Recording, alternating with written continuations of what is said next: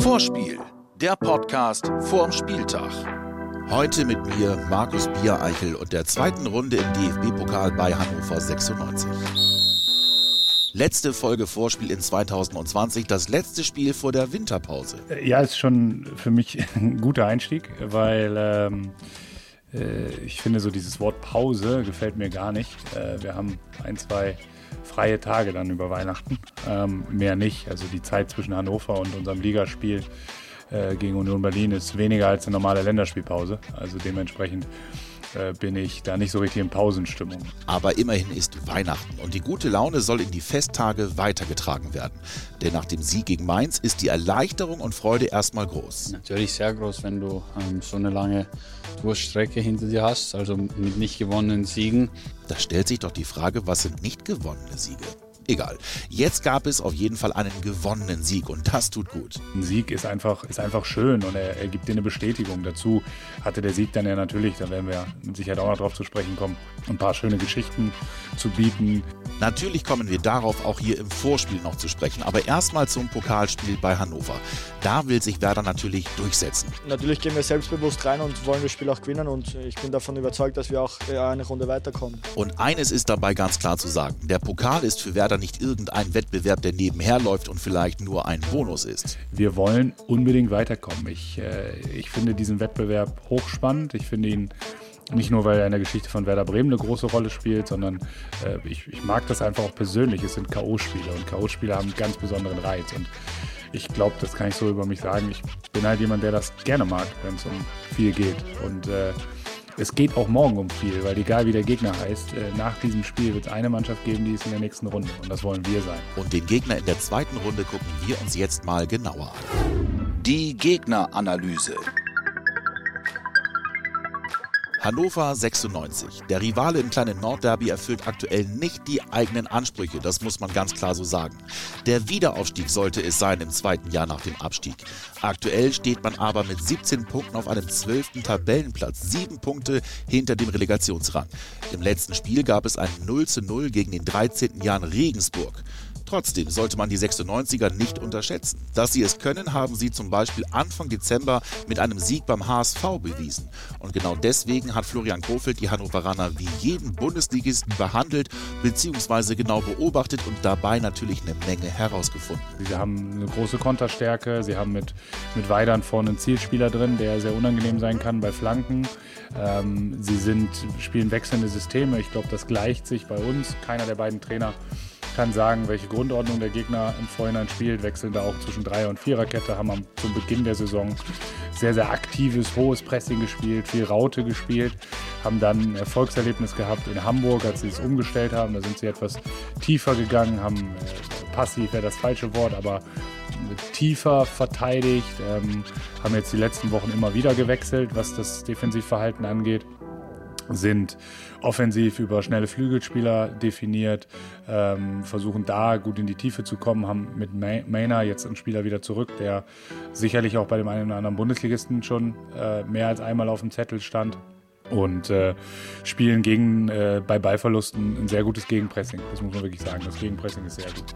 Also gibt es schon einiges, auf das man aufpassen muss. Aber klar, Werder ist natürlich der Favorit. Ja, das nehme ich an, die Favoritenrolle. Sie ist zwar nicht, äh, sie ist zwar nicht, ich würde sie nicht als David gegen Goliath bezeichnen, das wäre deutlich übertrieben. Hannover verfügt über eine Mannschaft mit sehr viel Erstliga-Erfahrung, aber Fakt ist auch, dass sie äh, aktuell, auch wenn, wenn die Rahmenbedingungen und sonstiges auch definitiv erstligareif sind, sind sie aktuell ein Zweitligist.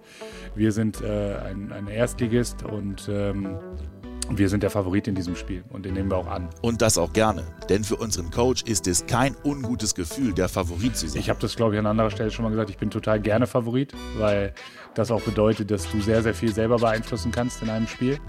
Und äh, das wird unsere Hauptaufgabe sein. Und für euch gibt es jetzt eine ganz einfache Aufgabe, wenn ihr unseren heutigen Preis abräumen wollt.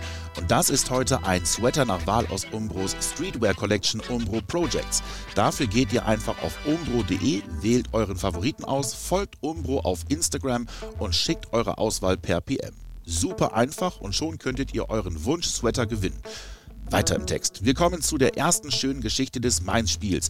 Und da muss ich euch, glaube ich, nicht sagen, worum es geht. Ehren Dingchi, was für ein Bundesliga-Debüt. Ja, natürlich war das am Samstag ein Wahnsinnserlebnis für Ehren. Das ist, äh, das ist ja, glaube ich, steht ja vollkommen außer Frage mit seinem ersten Ballkontakt, bei seiner ersten Kadernominierung, bei seiner ersten Einwechslung äh, gleich ein Tor zu machen. Und dazu, und das möchte ich nochmal erwähnen, äh, das war kein Glückstor. Also wenn man sich das genau anguckt, ist die Flanke hervorragend von Thais, aber auch die Bewegung, wie er sich vorher in den Rücken des Abwehrspielers be bewegt, um aus dem Sichtfeld zu kommen und dann vor ihn zu gehen im letzten Moment, das war schon auch äh, sehr, sehr gut gemacht von Ehren. Und sind wir mal ehrlich, vorher hatte damit keiner gerechnet. Bis auf einen, Romano Schmid. Natürlich freue ich mich riesig für Ehren, der den Siegtreffer macht. Das ist unglaublich. Ich habe es auch gesagt vor dem Spiel, ähm, ja, dass er seinen Einsatz bekommen wird und dann hoffentlich auch trifft und er hat es gemacht, also super. Gutes Gefühl vor dem Spiel und das gleiche dann auch direkt als Ehren für ihn reingekommen ist. Und dann, als ich rauskam für ihn, habe ich gleich auf der Bank gesagt, der trifft heute noch und hat es dann funktioniert und ja, zum Glück und ja, danke schön für, äh, oder danke an Ehren. Auch von uns ein Dank an Ehren. Das Werder Lazarett. Leonardo Bittenkurt fällt leider aus. Auch für Lücke reicht's noch nicht, aber die Chancen stehen gut, dass er gegen Union Berlin dann endlich wieder dabei ist. Ömer Toprak ist nach dem Schlag im letzten Spiel aber wieder fit. Ansonsten alles so wie zuletzt. Und zum Ende kommen wir jetzt noch zur zweiten schönen Geschichte aus dem Main-Spiel. Und die ist ein Jubiläum. Theo hat sein 250. Bundesligaspiel für Werder bestritten. Damit hat er mit Pizza gleichgezogen als Werder-Spieler ausländischer Herkunft mit den meisten Einsätzen. Eine echte Werder-Legende. Nicht erst jetzt. Würdest du das auch so sagen, Theo? Ja, das weiß ich nicht. Das hört sich immer sehr komisch an. Also für mich ist klar, Claudio eine Legende und wenn man sagt, oder wenn ich habe jetzt genauso viel Bundesligaspiele für, für Werder wie er, dann ist das irgendwie, ja, es ist komisch, dass du irgendwie kapieren. Sehen wir anders, Theo. Es ist ganz einfach. Er ist schon länger eine Legende, nicht erst seit jetzt. Und da lassen wir auch nicht mit uns diskutieren. Absolut. Ich denke, wenn du 250 Bundesligaspiele nur hast und dann noch für einen Verein, dann ähm, glaube ich, braucht man da nicht mehr viel hinzuzufügen. Ähm, ganz großes Kompliment oder ähm, Gratulation. Ähm, das ist eine überragende Zahl und ähm, sieht man ja, Theo ist noch topfit, ähm, kann jedes Spiel über 90 Minuten Gas geben und auch da hoffe ich, dass da nicht einige Tore, so viele wird er nicht mehr schießen, aber ähm, dass einige Spiele noch dazu kommen, weil ähm, man sieht es ja, wie wichtig er ist. Und von der wichtigen Legende auf dem Platz zur wichtigen Legende für das Vorspiel. Hier ist Ailton. Das ist nicht Kugelblitz, das ist Ailton-Anekdote. Tolle Derby. Nordderby. Ja, das wäre Bremen total, für meine Meinung, Favorit. Ist äh, Hannover.